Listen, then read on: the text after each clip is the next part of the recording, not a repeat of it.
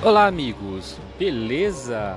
Estamos iniciando mais um podcast, um canal aqui para a gente falar um pouquinho sobre finanças. E vamos começar o assunto hoje falando sobre taxa Selic. O Copom já se reuniu para decidir se vai fazer mais um corte. Esses cortes estão sendo já históricos, porque quem imaginava que a taxa de base de juros aqui no país fosse chegar a 5%. Então, essa pode ser a expectativa de chegar e até 4,5% até o final deste ano. Será que isso vai acontecer? Se isso realmente acontecer, essa será a maior redução da taxa da sua série histórica. E isso sabe que vai acabar afetando diretamente a poupança, aquela aplicação que é a mais queridinha de todo brasileiro.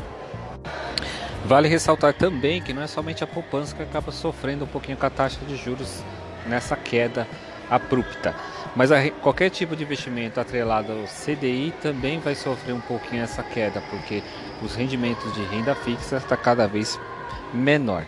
No caso da poupança, com a, a taxa Selic está abaixo de 8,5% ao ano, desde 2012 e a essa nova legislação acabou fazendo com que a poupança, quem aplicou após 4 de maio de 2012, renda apenas 70% da taxa Selic.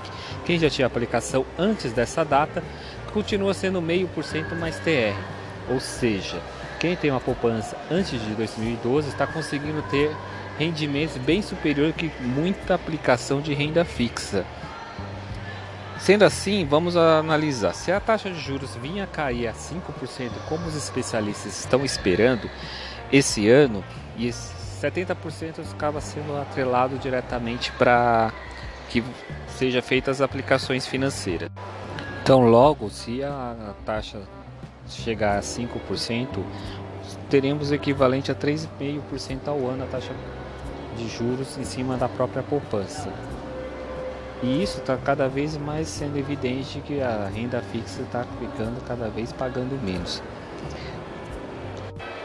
Mas mesmo com essa taxa de juros chegando ao menor patamar em décadas, os juros de bancos seguem em níveis elevados dos padrões internacionais. Em setembro, o Banco Central disse que a taxa bancária média de pessoas físicas e jurídicas somou a 38% ao ano, enquanto para pessoas físicas totalizaram 51,3% ao ano. Mas sabemos que também muitas dessas taxas estão altas demais, como cheque especial, financiamento habitacional e tudo mais. Que a gente fica aguardando as taxas de juros cair, mas ver se vai acabar tendo um novo corte, mas diretamente para o cliente, para o consumidor. Uma das novidades que temos foi o anúncio do Pedro Guimarães, presidente da Caixa Econômica Federal, anunciar mais uma redução de corte da taxa de juros do empréstimo habitacional, voltado para o sistema SBPE. Hoje é quarta-feira, dia 30 de outubro, dia do primeiro dia da reunião do Copom. Então ainda a gente não tem certeza se vai baixar ou não. Mas a Caixa já resolveu já falar que vai diminuir a taxa de juros para o programa da faixa 3 do Minha Casa Minha Vida. Segundo ele, afirmou que a faixa 3 não passa a, ser a, a não ser mais competitiva. A faixa 3 basicamente perde competitividade, pois estaria entre 7,93 a 8,47.